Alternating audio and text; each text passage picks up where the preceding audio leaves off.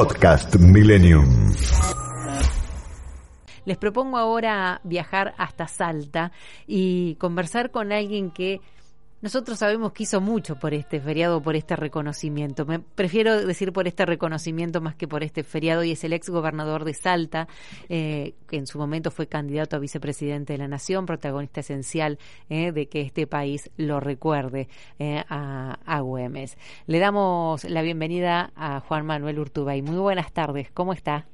Muy buenas tardes a ustedes y realmente muy eh, conmovido por un día, son 200 años de la desaparición física de Güemes, que por primera vez se encuentra a Güemes en un lugar de la historia eh, parecido al que le correspondía, ¿no? Eh, Güemes eh, tardó como 100 años, eh, primero también en Salta, eso es cierto, y luego en la Argentina, porque eh, la historia, como tradicionalmente sucede, la escriben los que ganan. En ese momento Güemes fue el único general argentino muerto este, en, en, en situación de guerra. Eh, no hubo ningún otro general argentino eh, que haya fallecido en esa situación y eso durante el primer tiempo afectó en alguna medida su memoria hasta que luego se agigantó un hombre que fue aparte de fundamental en la lucha de la independencia el primer gobernador electo en la Argentina, eh, es el que conformó el, el que eh, redactó el, el, el, estatuto del gaucho, que después pasó a ser el estatuto del peón rural durante un siglo y medio después en el Ajá. gobierno de Perón. O sea, eh, era un hombre que eh, en Salta se lo recuerda como muy progresista, para que ustedes se den una idea, eh, nosotros hicimos un, el museo que lo inauguramos hace unos años en la casa donde él se donde él creció donde él se crió paradójicamente esa casa era la sede del, del, del tesorero de Luis Reinato que era su papá mm. o sea mm. él venía de una familia eh, muy acomodada en el sistema virreinal y resuelven con su hermana y con muchos otros este, sumarse y después terminan encabezando la revolución. Por eso es una, una historia súper, pero súper interesante. Además hablamos de, de, tiempos en los que, bueno, obviamente como los héroes de, de, ese tiempo, ¿no?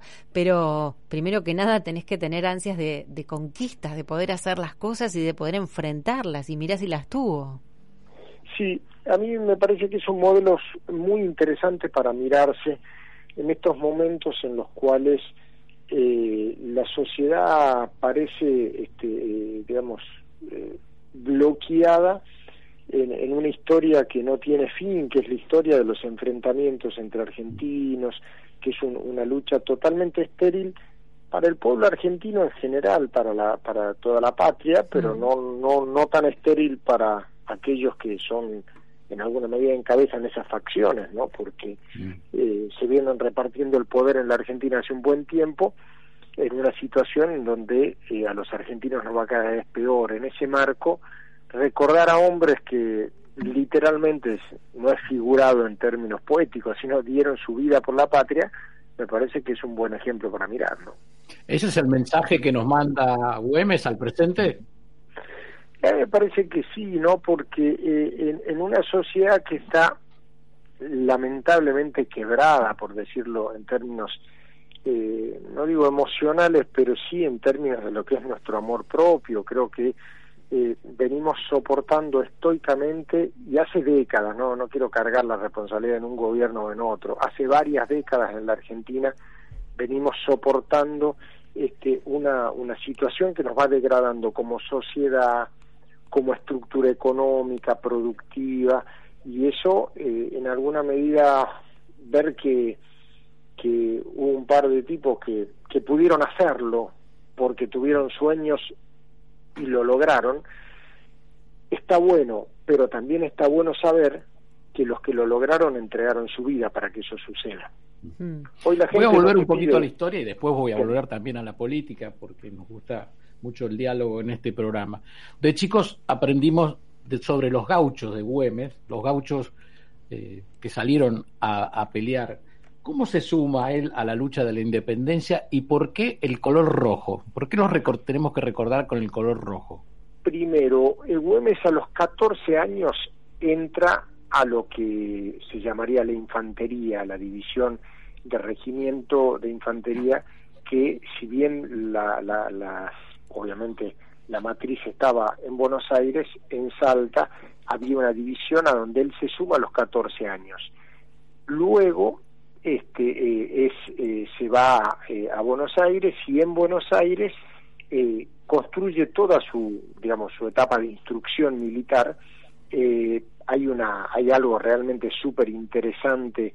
Él fue, más allá de, de haber aprendido del el oficio de contador de su padre, en realidad no era contador, pero su padre era el tesorero virreinato, era un hombre que sabía de administración y, y lo demostró como gobernador de Salta, él era un gran estratega militar que hizo carrera militar, de hecho hay una hay un hay algo eh, súper interesante en su historia que fue en el marco de las invasiones inglesas la toma del buque La Justina, o sea, fue una de las pocas veces que una división de caballería tomó a caballo un barco. ¿Por qué? Porque obviamente había encallado frente a donde hoy sería Retiro, este eh, eh el barco inglés, y es ahí que lo he tomado, él en ese momento trabajaba bajo las órdenes de Pueyrredón. Eh, luego entiende en, el norte que la única manera de enfrentar a un ejército que tenía más armamento, que tenía más efectivos y que tenía mucho mayor formación que sus soldados, era lo que se llamaba las, las guerras de guerrillas, que eran las montoneras de Güemes que hacían, que eran emboscadas que hacían aprovechando la selva, aprovechando los bosques de la zona, para ir tomando por asalto las, las diferentes divisiones del ejército realista. Y eso termina realmente generándose en una estrategia que para los españoles termina siendo insoportable. En ese marco había algunos algunas cosas que eran interesantes, por ejemplo, cuando tenían batallas frontales, los caballos, habrán visto a veces cuando ven un desfile, tenían grandes guardamontes, que son como orejas gigantes de cuero al costado, que aparte de servir para que no se lastimen este, los jinetes este, eh, y que puedan ir abriendo camino en la selva, generaban, cuando lo iban golpeando con el talero, con lo que sea, con las propias riendas, generaban un ruido ensordecedor y ocupaban un espacio gigantesco, y entonces el, ah. enemigo sentía como que los otros eran muchos más o hacían mucho más ruido y claro, parecía que eran más caballos, no, no eran tantos, sino que aparecía como que eran mucho más. Así es como vemos a los gauchos de Güemes. Exactamente, y cuando vos ves hoy un gaucho de Güemes, vas a ver el poncho rojo y los listones negros y los flecos negros del poncho. La tradición dice que el rojo es la sangre de Güemes, y las bandas negras es el luto por su muerte.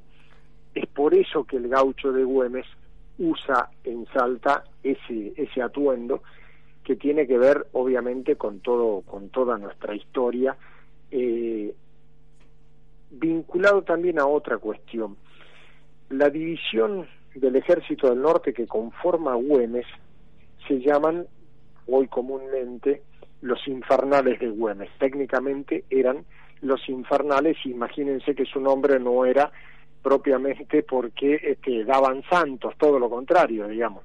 Y en ese marco es que generaban, digamos, la, el nivel de intrepidez, la audacia y, por cierto, la ferocidad en combate, le dio ese nombre que hasta hoy tienen. Obviamente, como se vestía un infernal, se tenían que vestir de rojo también.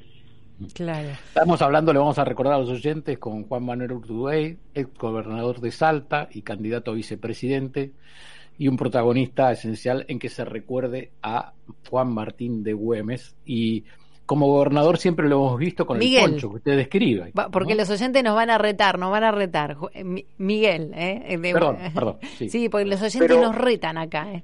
No, guarda que no los reten porque es correcto el nombre que eh, recién estaba, estaba diciendo de, de Martín Miguel, porque el nombre completo de Martín Miguel en realidad es Martín Miguel Juan de Mata Güemes Montero de Goyeche y la Corte, o sea, también era Juan. Ah, Muy bien, muy bien. No tenía nombre, ¿eh? El, señor no tenía no tenía nombre este tampoco. Bueno, entonces no metiste la pata, Santiago. Adelante. Bueno, si la metemos es con, con todo el respeto. Eh, gobernador, bueno, mire, me salió gobernador y le voy a decir gobernador. ¿eh? ¿Cuántos años gobernó Salta? 12 años goberné Salta, eh, tres mandatos que son los que habilita la constitución en la provincia. Terminé mi mandato en diciembre del 19 y, y diría me retiré de lo que significan los cargos públicos de la política. Es muy difícil retirarse cuando uno tiene convicciones, pero, pero sí, no poco interesado hoy en, ocupar cargos públicos. Creo que la Argentina está en una en una situación en la que por lo menos yo no me siento cómodo, no me sentiría cómodo ocupando ese tipo de lugares. Entonces le tengo que preguntar cómo ve la Argentina y qué le diría a los líderes hoy y qué me puede decir de esta de esta grieta que, que esta división que tenemos los argentinos que va totalmente en contra de lo que pensaba Güemes. Eh, mira, cuando eso, ese, esos hombres y mujeres, porque también lo que significó eh, no solo Macacha, su hermana, sino Martina Silva de Urruchaga y un montón de mujeres, entre las cuales hay que sumar a Juana Zurduy también, en lo que fue la lucha de la independencia, es gigante. Pero yendo, yendo a la actualidad, eh, eh, decía hace un rato, esa gente dio la vida para que nosotros podamos vivir en una Argentina libre y la libertad empieza no solo tiene que ver con las cadenas con un, con un rey de otro lado o con, o con un soberano tiene que ver con tu con tu con tu libertad de crecer con tu libertad de vivir. Y la primera libertad que tenemos que tener en la Argentina es la de poder vivir dignamente con nuestro trabajo construir realmente esa Argentina que soñamos. Tenemos que tener esa libertad. Y lamentablemente eh, eso salió de la agenda del poder, el poder político actual tiene una agenda que no tiene nada que ver con la, la agenda ciudadana. Si vos te pones a escuchar cualquier debate, cualquier discusión o, a leer cualquier eh, línea de, pensamiento, cuando lo hay, de diferentes espacios de la política, eh, y y son todos un montón de discusiones de poder, no se está discutiendo la agenda ciudadana. O sea, para mí el problema en la Argentina de hoy, más allá de que se peleen unos con otros, no es una cuestión estética, es una profunda cuestión ética. En una sociedad totalmente quebrada, es técnicamente imposible poder crecer, porque para crecer necesitamos un proyecto común, un proyecto colectivo, si no, no, no vamos a crecer nunca. O sea, entender la democracia como la opresión de los que ganaron por un voto a los que perdieron por un voto es no entender la riqueza del sistema democrático. Mm. Nos acaba de decir, ya no quiero cargos públicos. Eh, la verdad sorprende, le quiero decir, como, como ciudadano, decir, bueno, hay un político que ha decidido, después de 12 años de gobernador, ser candidato a vicepresidente y hacer política, apartarse de la política. ¿Realmente usted se puede apartar de la política o lo consultan o trata de ayudar desde algún lado? Mira, como te decía, de la política es muy difícil irse. Yo estoy trabajando, hemos conformado un foro de pensamiento, hemos diseñado proyectos hace poco, este, eh, hemos presentado uno vinculado a la necesidad de, generación de condiciones para inversión en I D, este, eh, en investigación y desarrollo, a efectos de lograr el salto de innovación tecnológica que necesita la Argentina.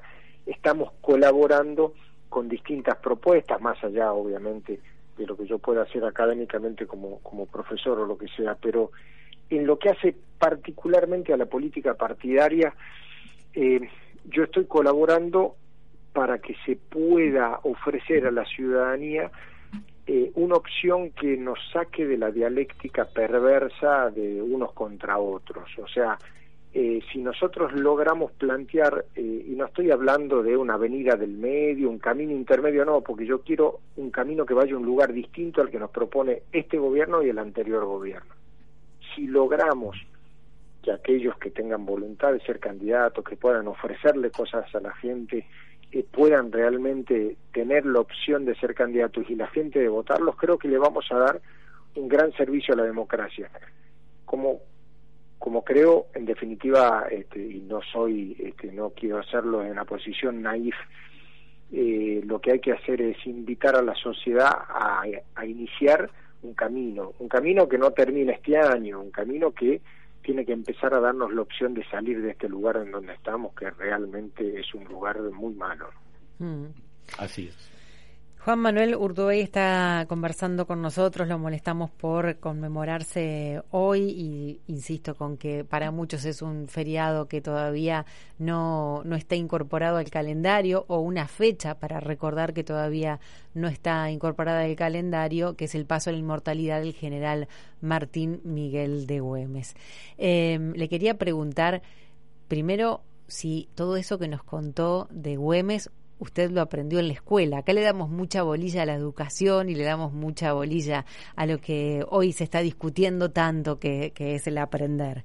¿Dónde aprendió todo eso?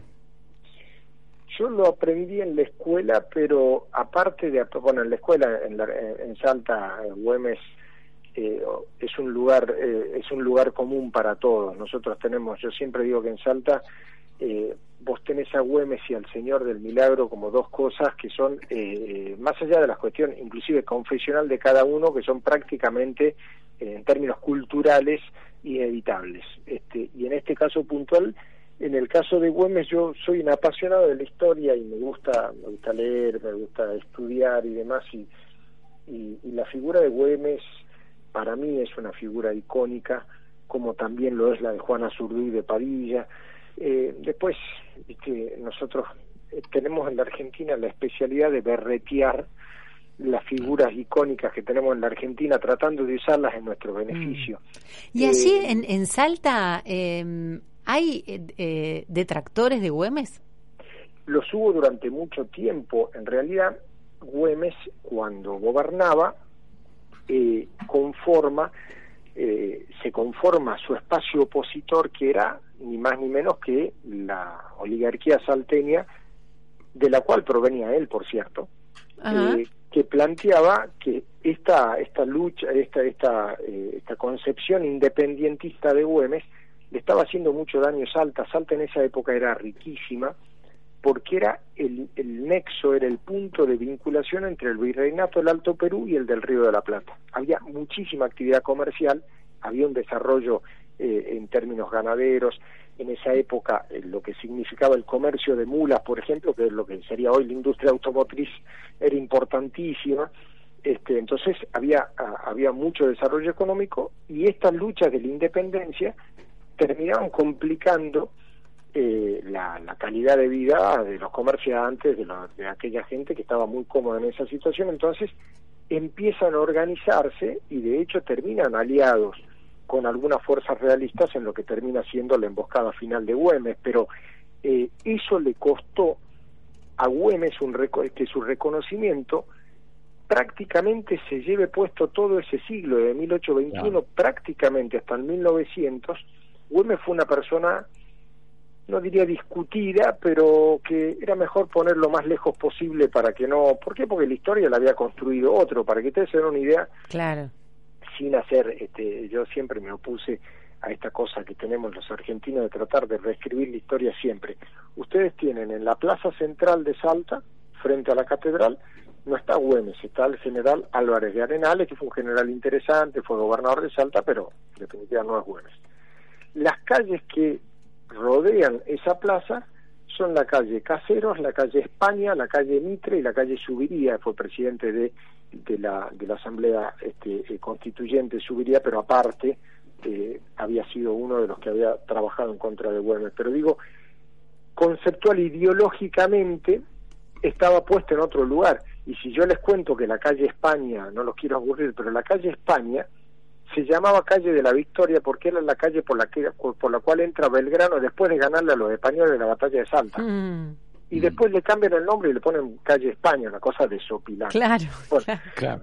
Yo no quise entrar en esa en esa en esa en esa sinceramente con todo con todo respeto estupidez de ponerme a discutir los nombres de las calles, entonces qué hicimos en todo lo que es el casco céntrico le pusimos este eh, muy lindos como eran eh, anteriormente al lado de su nombre actual, el nombre histórico con carteles como turístico para que la gente sepa cómo se llamaba ese lugar antes, este, para no, no complicar la vida a nadie. Hay cosas más importantes que hacer que andar discutiendo eso, pero eh, en ese marco, por eso digo, aquí viene este, a este cuento, es que costó mucho en Salta el reconocimiento a la figura de Güemes y por cierto costó mucho más a la Argentina.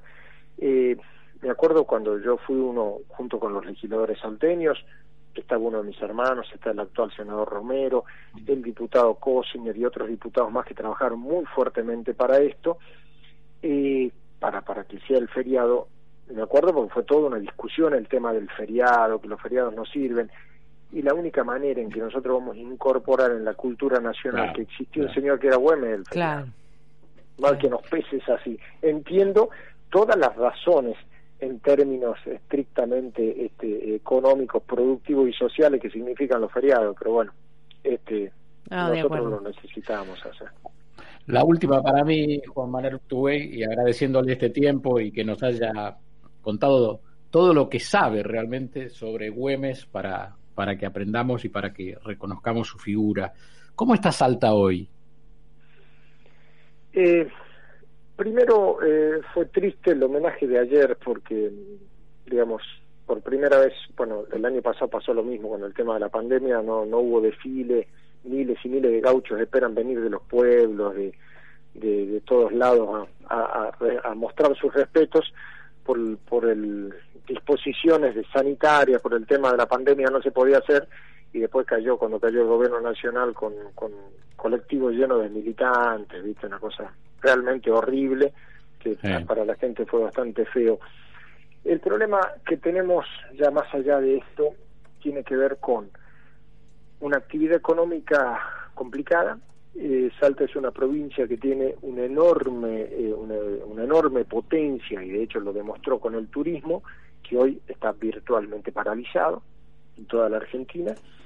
Eh, y en términos de lo que significa la actividad económica, los procesos que vienen en desarrollo sí se siguen desarrollando, funcionan, pero hay como el startup de la actividad económica, de nuevas actividades económicas, está virtualmente detenida en la Argentina porque hay una falta absoluta de confianza en el país. O sea, eh, tenés dos patas. Tenés la pata de la macroeconomía, que realmente eh, está muy mal en el país, en un país con un prácticamente un 50%, 40 y pico por ciento de inflación, es muy difícil proyectar nada con el déficit en la balanza comercial, el déficit fiscal y demás, es muy difícil prever futuro en la Argentina. Y si aparte miras la productividad de las empresas que está en el piso, producto de malas políticas y la competitividad que es un horror, eh, eso, a todo ese combo que complica a la Argentina, sumale la incidencia de estar lejos de grandes centros de consumo que tenemos las provincias del interior. Entonces, súmale a todo ese combo explosivo 1.500 kilómetros de flete. Y entonces ahí ah. empezás a tener un problema más grave aún. Pero yo soy un optimista por naturaleza, lo que sí creo que eh, tenemos que cambiar esto porque si no, esto no va a salir. De acuerdo. Le agradecemos muchísimo este tiempo que compartió con los oyentes de este programa por este diálogo cálido y gracias por ayudarnos, como le dije antes, a recordar la figura del general Güemes. Yo soy un agradecido a ustedes que hayan dedicado este tiempo a, poder hablar de alguien que, que no solo es historia, que para nosotros es futuro, porque es su imagen y la de otros grandes hombres y mujeres de Argentina lo que van a hacer lo que tenemos que hacer. Así que muchísimas gracias a ustedes. Muchas gracias. Estábamos hablando con Juan Manuel Urtubey, fue gobernador 12 años de Salta, candidato a vicepresidente en el día del paso a la inmortalidad del general Güemes. Podcast Millennium.